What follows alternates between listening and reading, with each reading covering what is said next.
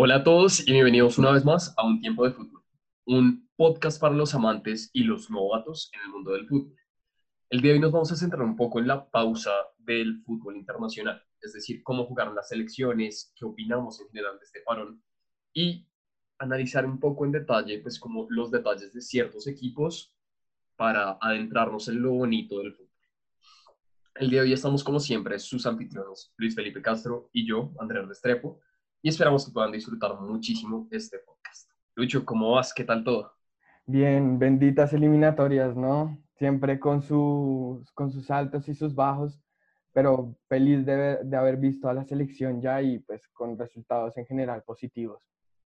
Total, tal y como lo dices, las, las eliminatorias o en general el fútbol nacional siempre tienen como un tinte distinto al que tienen los clubes. Siempre es muy emocionante verlos y precisamente con lo que acabas de decir, creo que lo mejor es empezar con la selección Colombia, la selección que nos toca a todos acá en este país. Así que, Lucho, ¿qué opinaste del cuadro de Queiroz? ¿Cómo sentiste a la selección tras una victoria y un empate que pues no fueron mal fútbol definitivamente?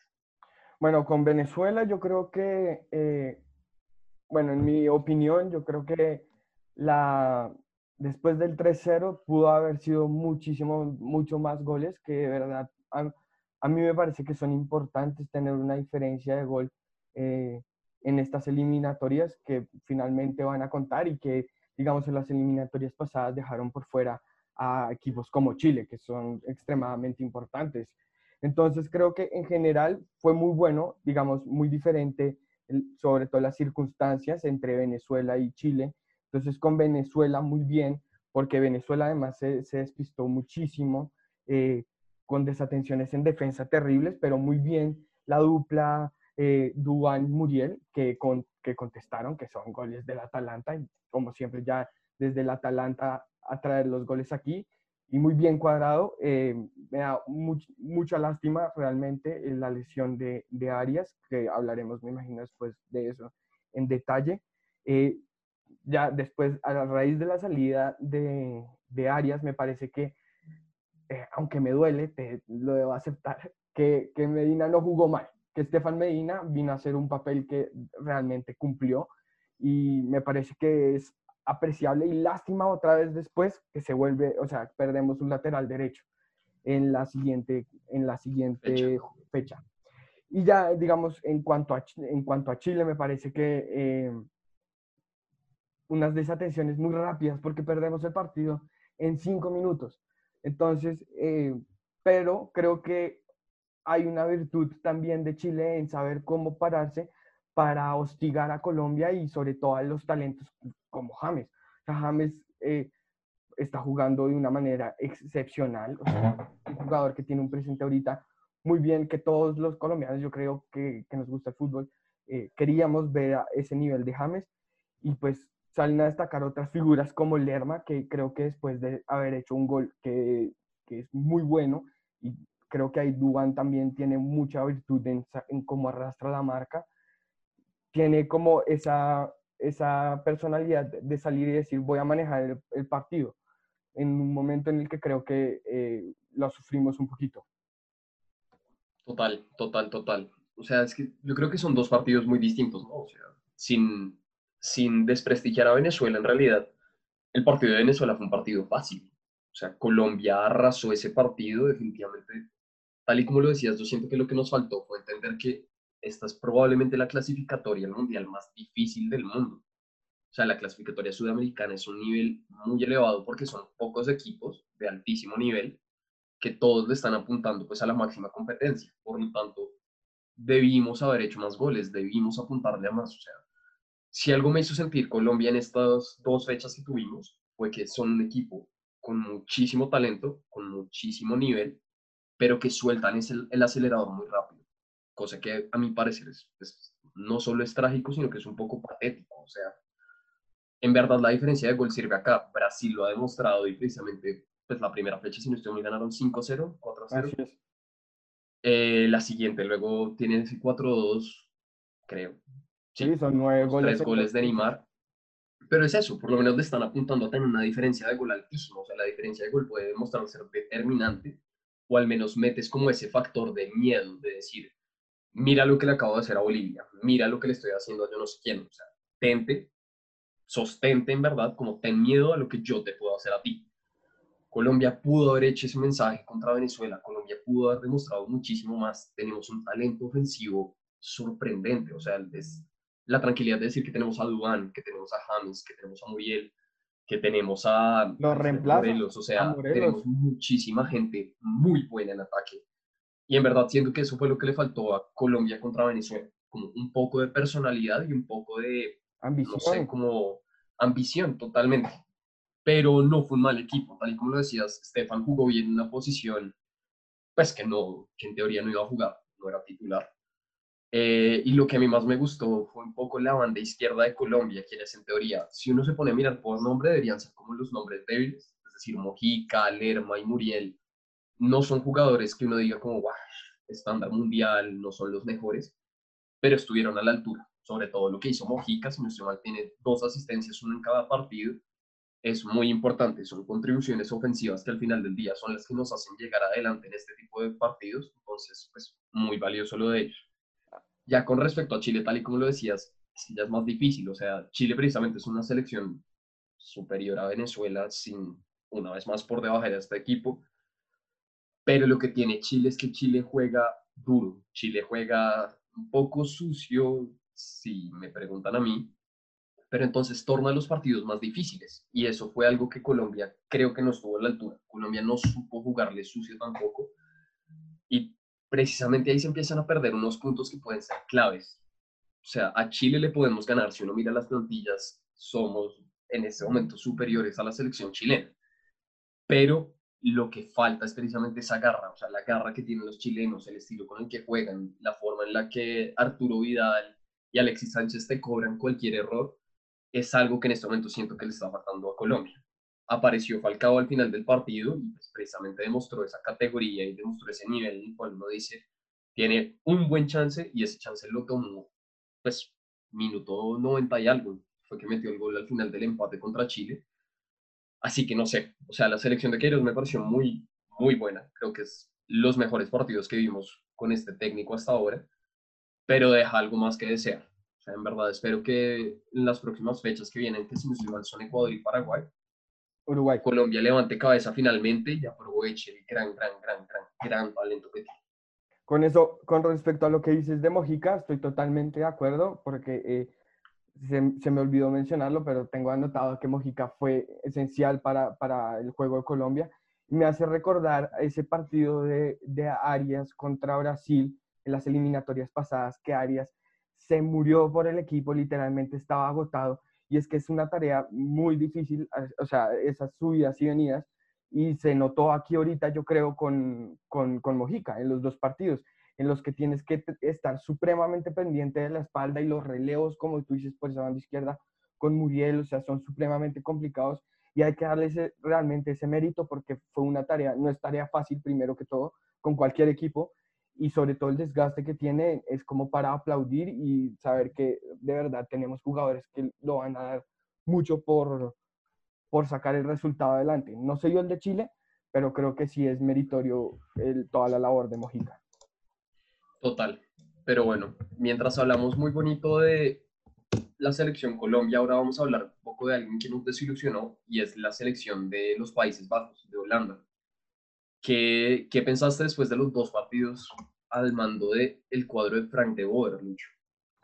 Bueno, primero que todo, los dos equipos, si uno los, bueno, los dos partidos, si uno ve los equipos, son equipos que realmente tienen nombres muy importantes, ¿no? O sea, no, es sorpresa alguna que, eh, que Países Bajos esté eh, clasificado y llegue en la Eurocopa a, a, instancias muy, muy amplias. Entonces creo que tienen un equipo y esa como desilusión que nosotros sentimos por, por Países Bajos es que no se le dieron los resultados que querían esta fecha FIFA, eh, que son dos empates, a cero goles con Bosnia y a un gol con, con Italia. Entonces yo lo que creo que realmente le falló aquí en estos momentos fue la determinación al momento de la definición. ¿Por qué? O sea, tienes a De Jong que falló, a, o sea, que falló demasiados goles, digamos, en, en, oportunidades que tuvo para marcar diferencia en los dos partidos. eh, y tienes eh, relevos como Babel que también pudieron pudo haber sido determinante al conseguir los tres puntos, digamos, contra Bosnia ya específicamente. Y, y ya, al fin, ya en el segundo partido contra Italia con Depay. Entonces creo que es un poquito de falla de, de concentración en cuanto a ser determinante en el área para, para, ganar los partidos. Porque otra cosa que me pareció importante fue que como es un equipo que es fiel a su estilo de juego, que es ofensivo, eh, tiene que ser un equipo corto y muy adelantado. Entonces, tanto Bosnia como Italia supieron jugarle muy bien a los espacios, a las contras, y en, donde el primer partido no hubiera sido Bosnia, sino hubiera sido un equipo que, que sepa manejar las contras, sepa mucho más, sea mucho más determinante, creería que hubiera sido una derrota fácil por, por lo amplio, por lo alto que juega el equipo. Y creo que en Italia se lo cobraron y eh, eh, si me das un segundo pienso en cuál fue el jugador. Varela creo que fue el jugador de Italia que le supo armar, o sea, que le supo armar peligro realmente a Países Bajos, con unos pases filtrados increíbles. Siempre estuvo la oportunidad de Pellegrini de, de, definir y así vino el gol. Entonces creo que es una cuestión como de concentración y, no, es, no es desilusión en cuanto a cómo esté parado porque están defendiendo su idea de juego, pero sí es peligroso para los resultados. Total. O sea, yo creo que, a ver, esa no es mejor Holanda de tiempo reciente, ¿no? Pues también tuvieron unas lesiones y el cambio técnico implica muchísimo. Eh, definitivamente si uno se pone a ver esos partidos, no es el mismo cuadro de Kuman, no es el mismo estilo de Kuman y eso empieza a cambiar totalmente la identidad del equipo. Tocaría mirar en detalle, por ejemplo, jugadores como Stefan de Frey dijeron en un momento los entrenamientos con De Boer son peculiares, no fue la palabra que usó, y eso deja muchísimo que pensar, o sea, eso, eso no es una palabra normal, o sea, el jugador no te está diciendo como estoy feliz o ha sido interesante, no, solo está diciendo son peculiares que a mí se me hace la forma, llamémoslo con un tapujo, pues la forma decente de decir no estoy satisfecho con este técnico. Así que es interesante ver lo que vaya a pasar de aquí en adelante con la leyenda del Ajax, pues con, con Frank de Boer, pero definitivamente perdió muchísimo fútbol este equipo. No era la mayor titular que vimos junto a Kuman, eh, faltaron jugadores como Irvine por lesión. Eh, en este momento, pues parece que De Boer no tiene en mente a Quincy Promes como un titular, cosa que es una vez más empezar a diezmar tus temas ofensivos. Pero en verdad son primeras fechas, son dos partidos. Bueno, tuve un amistoso justo antes contra México, con el cual está iniciando este proceso como técnico de la selección neerlandesa, pero siento que definitivamente les está faltando algo, o sea, les vuelve a faltar un carácter que les brindó Kuman y ojalá no lo pierdan porque es un, es un, país con muchísimo fútbol, es un país con muchísima historia y la verdad siempre es emocionante verlos jugar bien.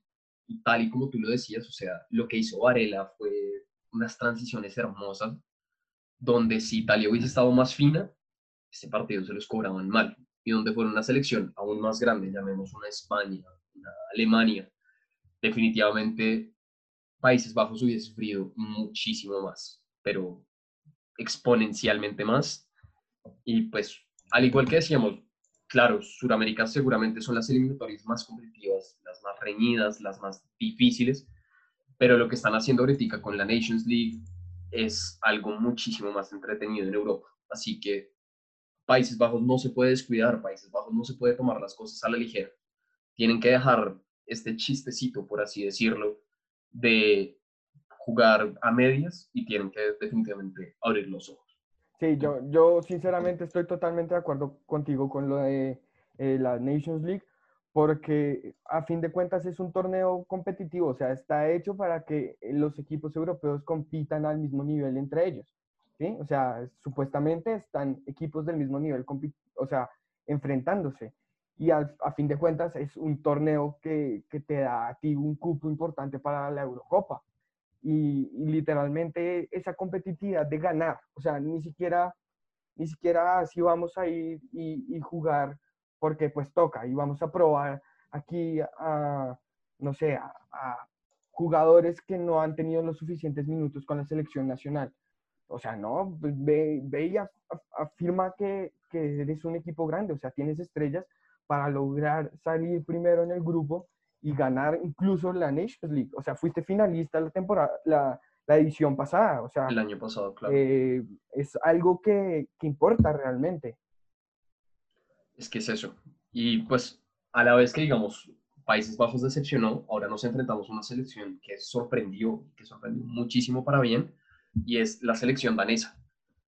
En verdad fue un bonito acontecimiento, si queremos dejarlo en términos bastante sencillos, en el cual Dinamarca ganó dos partidos consecutivos. De hecho, pues tres cinco encadenamos un amistoso que jugaron contra las Islas Feroe, pero Dinamarca destruyó a Islandia, le ganó 3-0 y pudieron hacer muchísimos más goles. Y de hecho le ganó a una de las grandes, grandes, grandes selecciones del momento en Inglaterra. Fue un 1-0 muy apretado, más difícil, más luchado, pero de todos modos ganó. Y eso es lo que sigue contando en este tipo de partidos. Están en un grupo difícil en donde están Inglaterra y Bélgica, dos semifinalistas de la última edición del Mundial. Ellos e Islandia, que Islandia siempre es como ese paquete sorpresivo. Islandia, al igual que puede perder 3-0 como acaba de hacerlo, te puede ganar 2-0. Sí, no sabes de dónde. Exacto. Es, sorprendente, o sea, lo que hacen estos tipos siempre es ejemplar, pero no quita. O sea, Dinamarca ganó y ganó bien. Dinamarca ganó mostrando que tiene con qué hacer las cosas. Y a decir verdad, esa es la diferencia con otros clubes, o sea, como, pues con otras selecciones, perdón. Ellos no tienen grandísimos nombres, o sea, el nombre más grande en la plantilla es Christian Eriksen, quien metió el gol del penal contra Inglaterra, pero de resto uno se pone a mirar y listo, va, pues están Hoyberg y Delaney, que son tus dos medios defensivos, y claro que son buenos, pero ¿son los mejores? No. Está Casper Dolberg, muy buen delantero, pero tampoco es un jugador de talla mundial, o sea, nunca es un jugador que uno diga como, ah, claro, este tipo va a jugar para Juventus, va a jugar para el Barcelona. Y está Martín, mi Dios Braithwaite, que el meme, todo lo que quieras, eh, lo amamos definitivamente en este podcast, pero no nos andemos con chistes. Braithwaite no es el mejor punta del mundo, no es el mejor delantero de la vida. Eh, si, si, en algún momento ese tipo se llega a ganar algo, un balón de oro, me lo tatúo en la espalda completo, o sea, que Martín vaya conmigo a cualquier lado. Pero lo que con todo esto es que en verdad a ver, son nombres que uno dice, claro, son jugadores decentes, son jugadores buenos, pero nunca dices son el mejor o son jugadores que te van a ganar un partido, por así decirlo. Entonces es muy interesante ver cómo este cuadro se está organizando para precisamente sacar resultados difíciles, resultados apretados. Y pues nada que hacer, hay que respetar muchísimo, muchísimo lo que está haciendo este equipo. Y, y ahí sale con, con, lo que dices que no son figuras, o sea, están en clubes muy importantes porque están en el Milan, en el, en el Inter, en el Barcelona. O sea, son, son, son jugadores que sí están en equipos importantes, pero no son las estrellas de sus clubes. Eh, entonces, eso, la cohesión de, de, de, estas figuras, no tan figuras, digámoslo así, es súper importante porque ya estamos hablando de que de verdad es una unidad de equipo. O sea, no, es, no, estás, no, está, reposando, no está reposando todo el peso de, de, de una selección en Eriksen, ¿no? O sea, también también tiene esa compañía, bueno, Ericsson tiene compañeros que, que, que, le van a responder y, y, se le han, le han salido los resultados. Entonces creo que es una cuestión muy importante y se ve desde el 11 principal, porque los 11 mismos que entraron contra Islandia son los 11 mismos y de la misma manera, eh, de la misma manera que están parados contra Inglaterra. Entonces creo que esa, esa regularidad, sobre todo como para estos eh, torneos de grupo, puede ser súper importante porque te, puede garantizar de que te va a funcionar.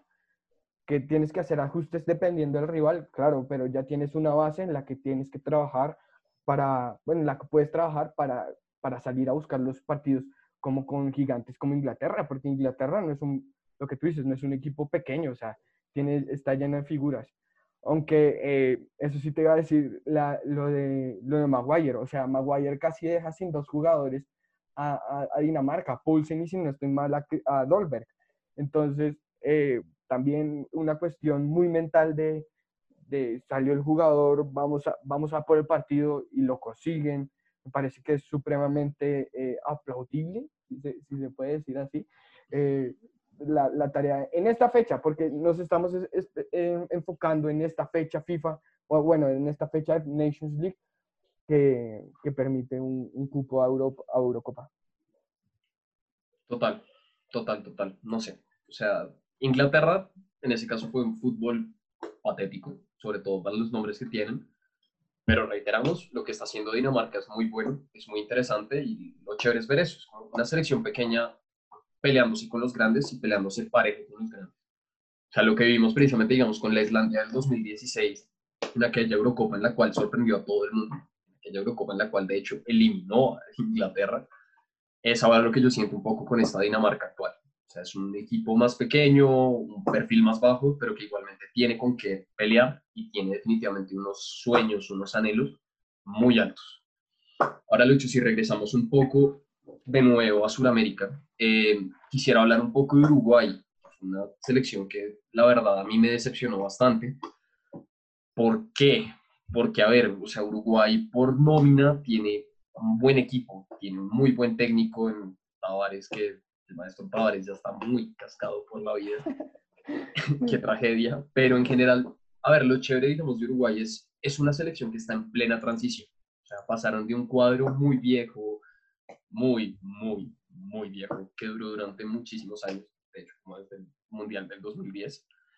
Y ahora ya están empezando a meter otros nombres. O sea, la presencia, digamos, de Betancourt, de Valverde, Maxi Gómez, incluso el delantero del Valencia, no sé, como que no ha terminado de tener ese, esa garra charrúa que uno solía tener con jugadores como Forlán, que uno tenía con Egidio Arevalo Pérez. Ríos. Eso, Ríos. O sea, era, era otro estilo de juego, mejor dicho. Con era el una loco. garra. Sí, no, pero más que nada es como, era, era otro tipo de juego, sin decir que todo este tipo de jugadores no tengan garra, porque definitivamente la tienen. Valverde lo ha demostrado en múltiples partidos, la roja que se sacó contra el Barcelona, no me. Creo que fue el Es- Atlético, porque eso, el Cholo Atlético. lo saluda al final, le dice, eso es lo que tocaba hacer, o sea, eso es lo que hace Claro. un mediocampista y sobre todo un mediocampista, como dices, uruguayo. O sea, Es que es eso, es, ahí está es su ADN. pura garra charrúa, puro instinto uruguayo que tienen allá, nación pequeña, pero en donde tienen unos tipos luchones guadañeros con un talento innegable. Pero no, o sea, es, es un equipo cambiando, es un equipo en transición, es un equipo nuevo eh, que tiene con qué volver a crecer, tiene con qué estar entre los mejores de Sudamérica, pero no sé, como que personalmente no me convenció. ¿Tú qué opinas, Nacho? Mira, yo también, porque digamos en cuanto a resultados, saca un buen resultado, ganar, o sea, en, en dos jornadas es bueno porque, y contra un rival que es muy importante como Chile, les saca los tres puntos, pero queda el sinsabor de, de cómo consiguió esos tres puntos, ¿no? Porque, eh, sinceramente, a mí no me pareció que haya sido una exhibición de Uruguay eh, y, y a, a los, a, los, a la Federación Uruguaya sí se le fue la mano con lo, con, con lo de si sirve o sea, si funciona, se queda, ¿no? Con lo de Tavares, como dices. Pues se le está yendo un poquito la mano, de pronto una renovación ahí puede ser importante porque los nombres sí son muy, son muy buenos, incluso con Suárez, o sea, que ya, que ya que no es el más joven, pero, o sea, Suárez es determinante para, para la selección uruguaya. Eh, creo que sí hay una desatención muy grande en, en la defensa. Y ahora no estoy hablando solo de Chile, porque con Chile, o sea, lo atacaron en el segundo tiempo como si, como si fuera una final de un mundial y, y, el gol de Chile es realmente una telaraña que deja a los uruguayos supremamente despistados. Pero creo que ya, si nos vamos al de Ecuador, los errores defensivos de los centrales son terribles porque estás dejando rebote, una, una cuestión de tener el balón y saber que tiene la posición y puedes pasársela, no sé, de, por ejemplo, de Araujo a, a Godín y decir, vamos a salir muy bien. No, no, no, no, tienes esa garantía por ahora. Puede ser una cuestión psicológica, diría yo, en cuanto a, a, personalidad, pero, pero sí fueron los errores que más le costaron a Uruguay. O sea, salir muy mal desde atrás y los rebotes que dejan, que son realmente controlables, les provocaron que, o sea, que se viera Uruguay como si no, como si no fuera Uruguay como si fuera un equipo, como, es más, como si fuera Ecuador. Ahora no estoy, o sea, los papeles se invirtieron, me parece. Uno no espera realmente, con toda sinceridad lo digo, no espero que, que, que Ecuador le meta cuatro a, a, a, Uruguay. Entonces creo que sí hubo un, un, un, cambio de roles, pero de papeles, pero creo que sí hay cosas que ajustar, digamos, eh, en esa parte defensiva, con, tanto con Viña, con Godín, con Araujo. Eh, y a veces Cáceres, que pues también es un poco la experiencia que tienen por banda derecha, pero en esencia creo que son ajustes los que debería hacer para volver a hacer esa selección como tan determinante en estas eliminatorias que, como dices, son probablemente las más difíciles para clasificar al Mundial. Total, total. Y ahora, Lucho, el último equipo del que creo que vamos a hablar, el último seleccionado, pero este es totalmente positivo lo que vimos, es el cuadro de Brasil. Definitivamente no es el Brasil pre-mundial, el Brasil de las eliminatorias para el 2018, que era arrasador. O sea, lo que hizo Brasil en esas eliminatorias fue básicamente inconcebible. Pero en ese momento, de todos modos, es un muy buen cuadro, es un cuadro que tiene muy buen nivel y precisamente lo demostró. Lo dije al principio del podcast y lo reitero en este momento, pero un resultado de 5-0 contra Bolivia es muy bueno. Y luego este resultado del 4-2 contra Perú, un resultado que de hecho tuvieron que remontar, es ejemplar. Ellos tienen los nombres para salir adelante y precisamente esos nombres lo que me gusta en estas elecciones que siempre lo demuestran. Lo que es o sea, lo que es Neymar más que nada, o sea, Neymar fue impactante porque en el momento que Neymar decide, llamémoslo, prender la máquina, la prende con todas las de la ley y saca adelante lo que sea.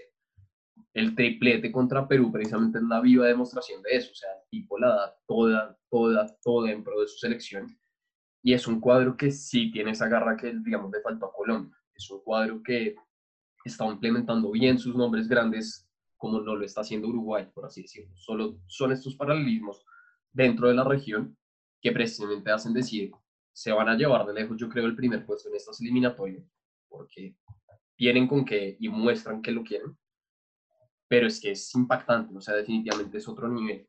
En este momento yo siento que en Latinoamérica, o pues en Sudamérica, quedémonos en la eliminatoria, Argentina siempre decepciona, lamentablemente tienen unos nombres gigantescos, pero nunca están a la altura de esos nombres.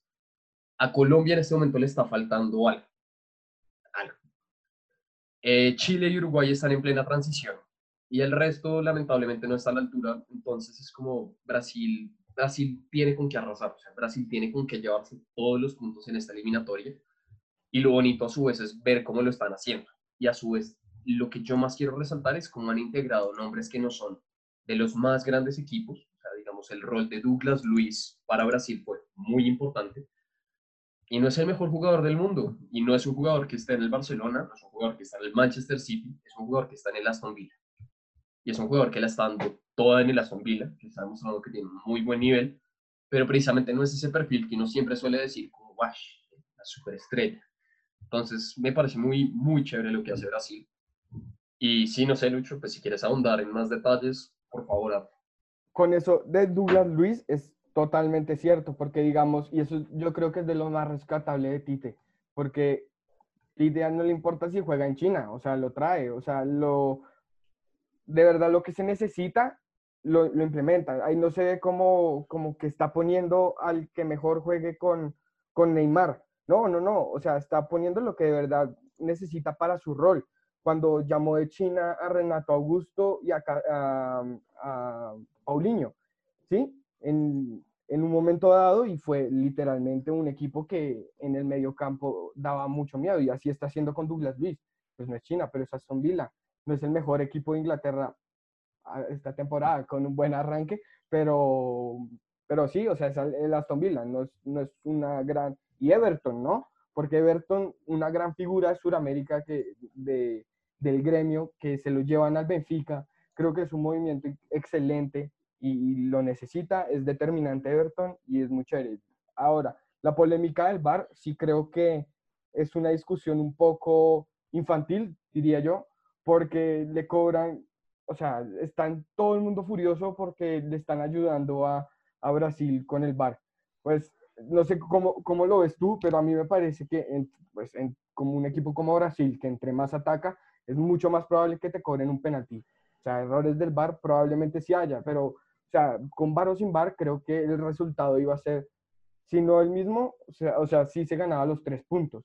Entonces creo que no es tan polémico como se está planteando y creo que sí es un mérito increíble de Brasil porque de verdad es un equipo que, que da miedo. A mí me parece que es un equipo que es el que menos te quieres enfrentar en la eliminatoria.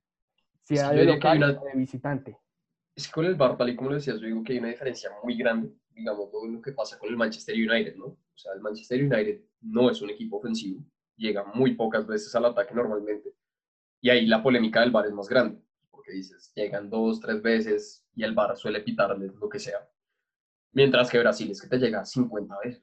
Brasil vive en la área de ataque, vive en el área del rival, vive contra el arquero de la otra persona. Entonces, pues, parce, nada que hacer. O sea, No, y una de esas 50 veces va a ser un penal, una de esas 50 veces alguien va a hacer un error en defensa, así que es muy distinta esta narrativa, es alguien que vive en el ataque y que aprovecha ese ataque. No, y que vive en el área y de esas 50 que te marquen una y además mira a qué nación, o sea, qué ADN de jugador te estás enfrentando. O sea, es la, la gambeta pura. O sea, es, es imposible que no, que no te vayan a pitar un penalti. O sea, bueno, o sea, me refiero en cuanto a en esas condiciones de ataque. O sea, el, Sí. desequilibrio y el desborde de los, de los brasileños no es un secreto, que es muy probable que termine en un penalti, en, en el más ligero error que puede tener un defensa. Entonces sí, insisto que me parece que no es tanto una polémica, sino que es realmente algo que ah, pasa y, o sea, con VAR o sin VAR iban a ganar, me parece. Total. Pero bueno, Lucho, ahora vamos a empezar un nuevo segmento en nuestro podcast, donde le vamos a otorgar a alguien o a alguien, sea pues, selección, entrenador, jugador, lo que sea, el título de el hombre de la semana o lo que sea de la semana de un tiempo de fútbol. Y en esta ocasión, por favor, dinos quién es Lucho. Sí, todavía no tiene nombre, ¿no? Pero eh, el concepto es lo, es lo que vale. Y es, en este caso, en esta ocasión, es Gustavo Alfaro, el técnico de Ecuador que debuta en estas eliminatorias con la selección ecuatoriana. A ver, lo que hizo Alfaro es muy, muy interesante. Eh, creo que ya hemos hablado bastante de las, pues, de las eliminatorias acá en general. Y de hecho lo dije, Ecuador no es la mejor selección en estas eliminatorias. Ecuador no tiene grandes nombres, no tiene los mejores jugadores, así que diga, "Guay, qué sorpresa. En este momento probablemente su mejor jugador es Pervis Estupiñán. Pero es muy chévere lo que hizo este hombre. O sea, es muy interesante. Ese 1-0 que perdieron contra Argentina es un poco mentiroso, porque Ecuador jugó muy bien. O sea, me atrevo a decir que de hecho Ecuador jugó mejor que Argentina.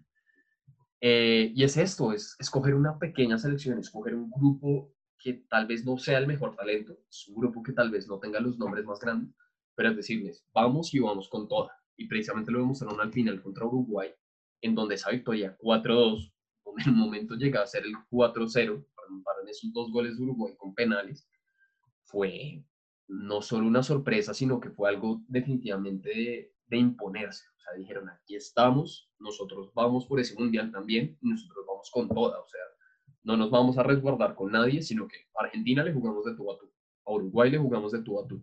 Con uno no salió, con el otro no nos salió, pero entonces ya es un fútbol más interesante. De hecho, tengo pavor de cuando Colombia le toque contra esta selección, porque precisamente va a ser un fútbol muy, muy, muy interesante.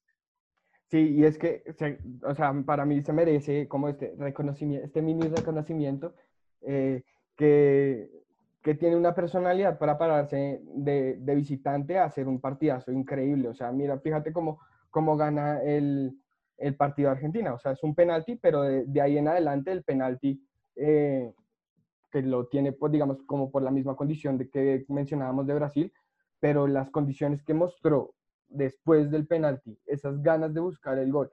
Yo creo que eso es lo que le falta un poquito a Colombia, esa ambición y esa personalidad de pararse en la bombonera, además que es un estadio súper súper imponente, digamos, para los jugadores, y, y lo logró. O sea, me pareció que no le salió el resultado, pero logró mandar el mensaje de aquí en esta eliminatoria, que es una eliminatoria larga, o sea, no es un, un grupito de cuatro equipos, no, o sea, es una eliminatoria que va a tener 18 partidos y nos nosotros nos estamos parando a uno de los que eh, pase un buen presente o no, es de los favoritos, que es Argentina. Y vas contra Uruguay y le- en tu casa y le haces ese partido. Y los dos goles que recibes me parece que fueron más como por soltar el acelerador, como dijiste. Eh, creo que es un mérito total para Alfaro. Y digamos, ahora, si nos vamos a Boca, en el, en el proceso de Alfaro en Boca, esas cuestiones de ir a Bolivia con la misma actitud que antes no se iba, por ejemplo, de, de ir a ganar y con métodos, yo no sé qué, pues eso demuestra que es un, es un técnico que de verdad le importa, que no funcionó en Boca, pues yo creo que no cumplió con el objetivo de ganar la River y no ganar la Libertadores, pero ahorita con, con Ecuador creo que sí es más largo y el objetivo puede ser mucho más grande que solo ir a clasificar al Mundial, sino darle un recambio a, esa generación, digamos que estaba haciendo un buen trabajo en Ecuador la temporada pasada, porque eh, las eliminatorias pasadas, porque las eliminatorias pasadas empezó muy bien, pero entonces se fue soltando y creo que aquí lo que puede hacer Alfaro y es muy, o sea, se merece mucho crédito, es saber cómo manejar a su selección y lo, lo hizo muy bien. Oye, yo digo, este premio más que nada se lo merece, pues este premio, usando ah, premio, lo que sea, ya nos estamos subiendo los egos un montón. El gran premio. El gran premio. Balón de oro para los verdaderos. Eh, acá yo se lo doy porque más que nada Alfaro lo que está haciendo es hacer creer a una selección, hacer creer a un país. si yo fuese ecuatoriano, cosa que evidentemente no soy, yo estaría muy feliz con lo que vi en mi selección, estaría muy emocionado con lo que se viene. Así que mis respetos una vez más para el viejo Gustavo Alfaro y las mejores para esta selección de Ecuador, excepto cuando peguen con Ojalá contra Colombia. Eh, algo así como cuando Peckerman llegó a Colombia, ¿no? Muy parecido, o sea, en cuanto a lo que puede resultar. Total, total, total, total, total. Pero bueno, Luis, ya creo que podemos dejar de lado lo bonito del fútbol, la alegría del fútbol, y ahora nos vamos a entrar a lo polémico que realmente representó este parón internacional, eh, lo difícil que ha sido y lo que fue un gran debate entre clubes y selecciones. O sea, no nos podemos andar con tapujos y lamentablemente nos trae a esto y es durante toda esta pandemia, durante toda esta crisis, lo que han intentado hacer todos los clubes, lo que han intentado hacer las competencias es mantener las cosas más cerradas. Es decir, dejémoslo a nivel local, lo vimos, digamos, a nivel de la burbuja en Champions, aquellos que vieron básquetbol lo hicieron totalmente en la burbuja para la NBA, pero es quedémonos quietos, quedémonos aquí en donde estamos y quedémonos cerrados, por así decirlo. Este parón definitivamente se opuso totalmente a esto. O sea, la fecha FIFA no solo intercedió, sino que irrumpió totalmente este status quo que habíamos hecho. Y es bueno y no es bueno a su vez. O sea, se vio ya en casos como la infección de Cristiano Ronaldo de COVID, es algo que deja muchísimo que hablar. No sé qué opinas tú sobre esto. Pues a mí me parece que es un poco bueno, entre grave, digamos, porque seguramente no solo cristiano, ¿no? Y de los positivos que faltarán porque se confirme. Pero digamos, esas, esas imágenes que, que está Cristiano en el banquillo sin tapabocas, siendo una figura mundial, o sea, yo creo que envía un poco más el mensaje eh, errado y ya esta confirmación de que, de que tiene, de que tiene el, el virus, pues es como, sí, ¿no? O sea, sí, sí, sí sirve, sigue las normas. O sea, es la única manera en la que ahorita podemos salvarnos de esta.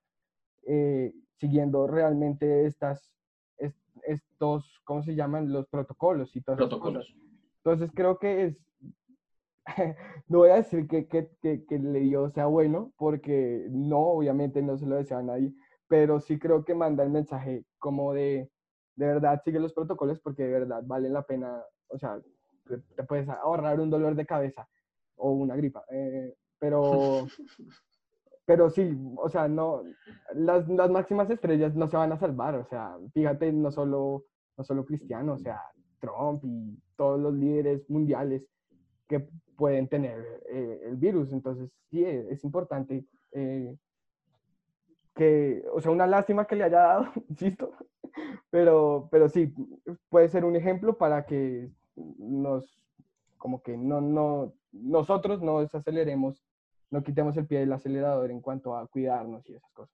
Claro, es que está, está muy bien eso. O sea, lo, lo, venimos hablando desde hace rato. De hecho, en el podcast lo hemos dicho muchas veces, pero los futbolistas se exponen muchísimo a la hora de estar jugando fútbol. O sea, estás sudando, estás compartiendo tus fluidos. Ah, lamentablemente, escupes, eh, toses. O sea, estás compartiendo todo lo que literalmente estos protocolos te dicen.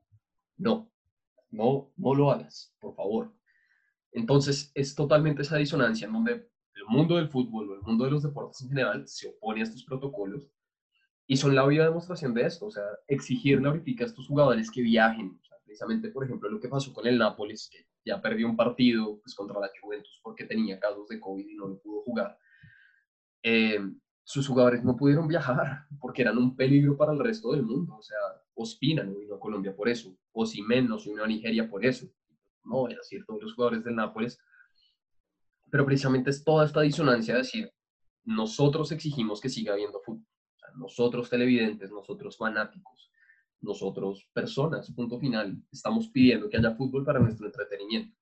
Pero a su vez, estos jugadores, estos profesionales se están exponiendo constantemente en unas condiciones que no deberían. Es muy bacano el fútbol, es muy entretenido, pero ¿por qué estamos obligando a personas a contagiarse de un virus? ¿Por qué estamos obligándolos a exponerse tanto, mejor dicho? A mí se me hace básicamente una ironía y es difícil, o sea, ahorita en Colombia todos los que estén acá saben que, digamos, el tema de los vuelos está muy limitado, no hay muchísima gente saliendo del país, hay muchísima gente entrando en el país, y evidentemente esto es una generalización, creo que todo el resto del mundo está en las mismas condiciones, pero más que nada es decir, ¿por qué estamos forzando entonces a nuestros jugadores a que hagan esto? ¿Por qué los obligamos a que se expongan estas cosas? No sé, o sea, el parón fue bienvenido, la fecha FIFA es muy bienvenida, ver jugar a la selección siempre es un tema emocionante, pero yo definitivamente sí me quedo un poco con el sinsabor de decir, ya hay muchísimo desgaste por las fechas actuales. Los jugadores deben estar agotados, extenuados, el desgaste muscular debe ser altísimo. Exigirles más fechas, pero aparte con viajes largos, no sé, a mí, a mí no me parece correcto, no me parece lo ideal. Y la verdad, quisiera que algo cambie, por así decirlo, o sea, como que las cosas empiecen a pensar mejor, porque siento que estamos haciendo las cosas un poco a lo maldito sea, por así decirlo. estamos forzando a estos profesionales a hacer cosas que realmente no deberían, solo por la satisfacción de los hinchas o por temas puramente monetarios, si hablamos de televisores, pues, de, de estas emisiones de fútbol en general. Sí, y creo que, o sea, sí, estoy totalmente de acuerdo, o sea, y ya con el paso del tiempo cada vez se está relajando más la gente, me parece a mí. Eh, en general, no solo en el fútbol, digo yo. Eh, pero ahora voy a salir un poco de eso y, y, y, también voy a ir por el lado ya de los clubes, porque aparte que la fecha FIFA fuera de pandemia ya es una, una problemática para los clubes por las, por las lesiones que se pueden generar, por por los bajones anímicos que también se pueden generar. Eh, ahora tienes que, que, te lleguen jugadores infectados y, y, a ver, los que se van, pues normalmente son jugadores que son muy importantes. Entonces, estás perdiendo un activo. Y, ahorita la lesión de, por ejemplo, Santi Arias, qué, qué horror. O sea, qué desafortunado. O sea, que te saquen, o sea, bueno, que el, que el Cholo no, no cuente contigo, te consigas un equipo y te lesiones por la fecha FIFA, o sea, totalmente. Y la magnitud de lesión, o sea, no es una lesión de una semana. Horrible, horrible, horrible. Los que hayan visto esas fotos, para, para dejarlo gracioso, es gas. gas llave, gas, qué asco, qué asquito, qué feo, pero más que nada es, es, algo tétrico. O sea, la lesión de Santiago no va a ser algo fácil. la recuperación de ahí en adelante. Mm, el jugador no va a volver, o sea, le, se demorará en retomar ese nivel que tenía. Y segundo, el club en busca de otro lateral que, que a lo mejor si esté, si, si esté en, el nivel. Y entonces creo que para los clubes esta bendita fecha, bueno, bendita pausa internacional es supremamente complicado. Odegaard, por ejemplo, Odegaard probablemente que se pierda el, el, el clásico por los tres partidos con Noruega, llegó tocado. Entonces, es una cuestión ya no solo de, de todo eso, y Cristiano Ronaldo en la Juventus. O sea, son activos que se van perdiendo. ¿Cuántos no se van a perder por la fecha FIFA? Entonces, es Total. una cuestión no, tan agradable. Hubo, si me estoy mal un momento, ayer, ayer cuando jugó el PSG, eh, en la entrevista Tuchel precisamente dijo, o sea, creo que solo tenemos 11 jugadores literalmente de mayores porque, y ahí empezó a hacer una lista, o sea, estos se lesionaron justo antes de la fecha FIFA, estos se lesionaron en la fecha FIFA, y, estos estuvieron en contacto con Cristiano Ronaldo.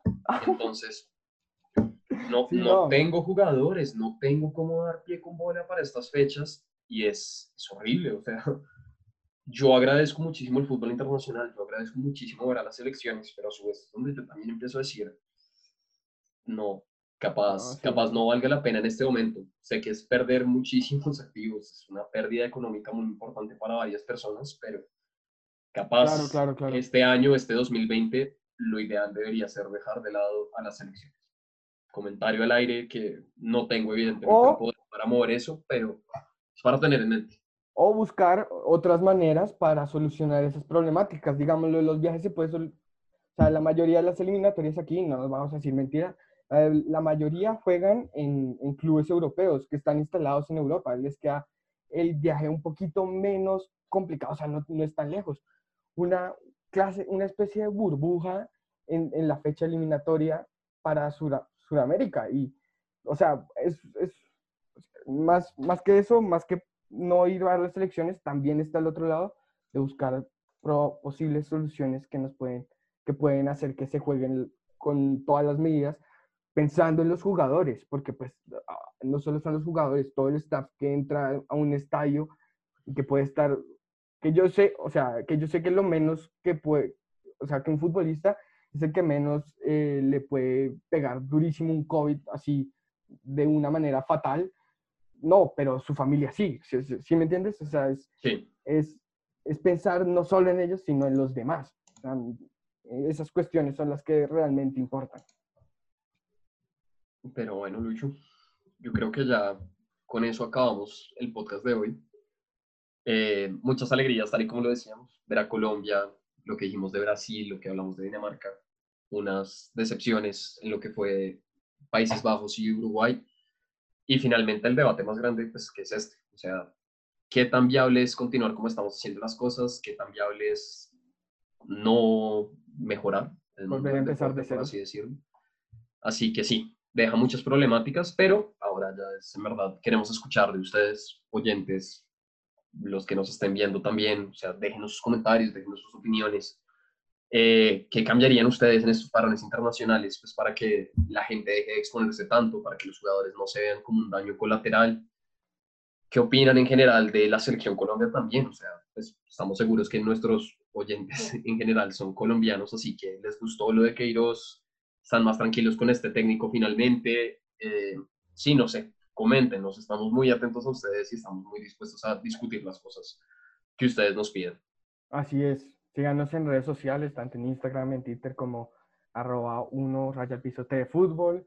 Eh, lo, lo, que decía Andrés, comenten qué tal les pareció todas las, pues, todas las cuestiones que abarcamos en, esta en este episodio. Y pues muchísimas gracias por su atención y nos veremos en un próximo episodio. Muchas gracias. Hasta luego. Chao.